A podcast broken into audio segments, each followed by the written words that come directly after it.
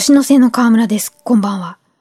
いろんな社会のルール、コロナ、気候変わった2023年、仕事って、働くって、みたいに思いながら、あの、東京大神宮にお参りに行った時に、永福町大正圏の行列を知った。で、お名前同じでも、こことは別に、えー、大正圏のラーメン屋さんの系列が2つあると。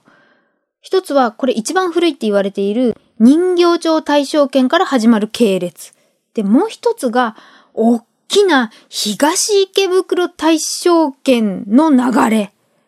これいろんなマニアの方が、あの、家系図みたくしていたり、一覧表みたいにしていたり、えー、産経新聞、ラーメン自由区、あと東池袋大正圏、お茶の水大正圏などなど各店のホームページより、えー、見ていくと、この、大きいにかつに、来来県とかの車編に干す大正圏のルーツは、昭和23年、荻窪で青木さんが始められた中華そば丸町、丸に長いですね、がルーツで、この丸町さんが先月閉店しちゃったんですよね。ちょっと気づくのが遅かった。こちらのラーメンが日本で初めてスープに鰹節などの魚介系の食材を使用するとか画期的なものだったと。で、この時のメンバーがそれぞれ独立して、丸新、阿佐ヶ谷の A 楽、A 流圏3つの店が生まれたと。で、この中の A 楽で働いていた坂口さんとおっしゃる方が可愛がっていた山岸和夫さんを A 楽に呼んで、そこから独立したのが大正圏の始まり。で、その後、昭和36年、山岸さんが奥様と妹さんの3人で東池袋に出店したのが最初ののれん分け、東池袋大正圏の始まりだっていうことと、山岸さんといえば、つけ麺の生みの親っていう、そのつけ麺は、もともと丸腸を作った青木さんが、あの、ざるに残った麺をなんとか美味しく食べようと、まかないとして考えたものが大元だったっていうことまで分かりました。このつけ麺の魅力とか、この系列店の多さ、そして山岸和夫さんの、あの、半生が映画化もされているっていうことで、どんな方なんだろうってもっともっと知りたくなってしまって、あの、人材バンクネット魂の仕事人ですとか、YouTube の池袋 TV テレビですかね、の動画とかで、もうなんか心打たれる言葉がいくつも出てきたので、ちょっとあの、お話しさせてください。まずびっくりしたのが、あの、最初は違うお仕事されてたんですね。で、あの、先ほどお話しした坂口さん、兄貴と呼んで慕っていた大好きな方がラーメン職人で、近いうちに独立して店を出すから手伝ってくれないかって誘われたんで、なんというか進路変更されたというか。でも、ものすごく、あの、前の仕事辞めなきゃよかったって思うことがあったぐらいきつかったと。その朝は、前の日のお客さんが使った割り箸を火種にして火を起こすところから始めた。そして最初に任されたメインの仕事が製麺、麺を作ること。あの、7キロぐらいの小麦粉に乾水と塩を入れて、つぶつぶが細かい粒子になるまでひたすら練る。何度も何度も練る。腕も腰も使う。それから、あの、ハンドルをひたすら手で回して薄く伸ばす。でこれを、あの、睡眠時間3時間あればいい方ぐらい、毎日毎日毎日毎日長時間重労働をやったけれども、手を抜いたことは一度もないと。で、これで徹底的に麺を作ったおかげで、あの独特のものを作る技術が身について、今は何でも機械だけれども、その体で覚えたと。土台。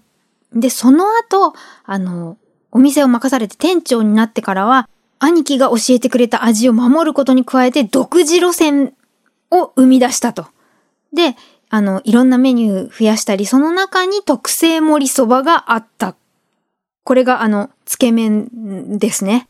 あの、冷たい麺を温かいスープで割った醤油だれにつけて食べるつけそばをまかないで食べてたらお客様が、あの、うまそうじゃないって声をかけられたんで、これメニューにしたら売れるかもって思って、いろいろそれでも試行錯誤して商品になるっていうレベルまで引き上げて、あの、普通のラーメンよりも一回冷水で麺を締めなきゃいけない手間がかかるから、ちょっと高くして、名前特製盛りそばってつけて売り出したらもう大好評。看板メニューのようになって、もうどんどん口コミで広まって大正圏といえば行列っていう感じで、今もあの、つけ麺元祖の特製盛りそばっていう名前で売ってるのは山岸さんの大正圏系列だけって書いてありました。で、お店は大繁盛したんですけれども、その後、ご本人の体が、あの、独立したての27、8歳頃から両足が痛いなって思っていたんだけれども、あの、毎日痛くなったけれども、休まずとことんまでお仕事してた結果、40歳頃痛みが限界になって、あの、ひどい下肢静脈瘤だったことが分かったり、あとは昭和61年にずっと支えられていた奥様が亡くなられてしまって、その時はもう、あの、やる気が失せたことは一回もなかったけれども、ここの時はどうしようもなくて、店を畳もうかと思われたとこまで行ってしまった。で、そ、本当に希望がなくなってしまった時も、救いは、あの、お客様だった。しばらく休業しますって、あの、張り紙をしてお店閉めてるところに、その張り紙にメッセージが書かれていたり、あの、待っててくれてる人がいる。諦めちゃうのは早すぎるって思われたと。こっから、あの、新しいステージが開けてくるというか、奥様がいらっしゃる頃してなかったのが、弟子を雇うこととマスコミの取材を受けることだったんですけれども、奥様亡くなられて、あの、取材を受けるようになったら、お客さんだけじゃなくて、ラーメンの作り方教えてくれっていう人も押し寄せちゃって、で、山岸さんは、あの、企業秘密なんてものはないから、俺の味を継いでくれる人が一人でも多く散らばってくれればいいって、もうレシピを隠さず教えたったもんだから、いろんなところに広まったと。ここまで見てきて、あの、山岸さんとラーメンの関わりが、今年私が初めて知った言葉、あの、シュハリっていう茶道とか歌舞伎とか剣道のプロセスを表す言葉そのまんまだなと思いまして、あの、ウェブ活ブログ A&Pro のサイトなどより、まず、ュ、あの、先人の教えを守る。で、次がは、破る。で、あの、オリジナルなことをする。で、最後がり、離れる。あの、独自に発展させて己のスタイルを確立する。そしてどんな時も中心にあるのがお客さんに喜んでもらおうっていう気持ちですとか、人との出会い、つながり、思い出。こんなエキスを引き継いだラーメン、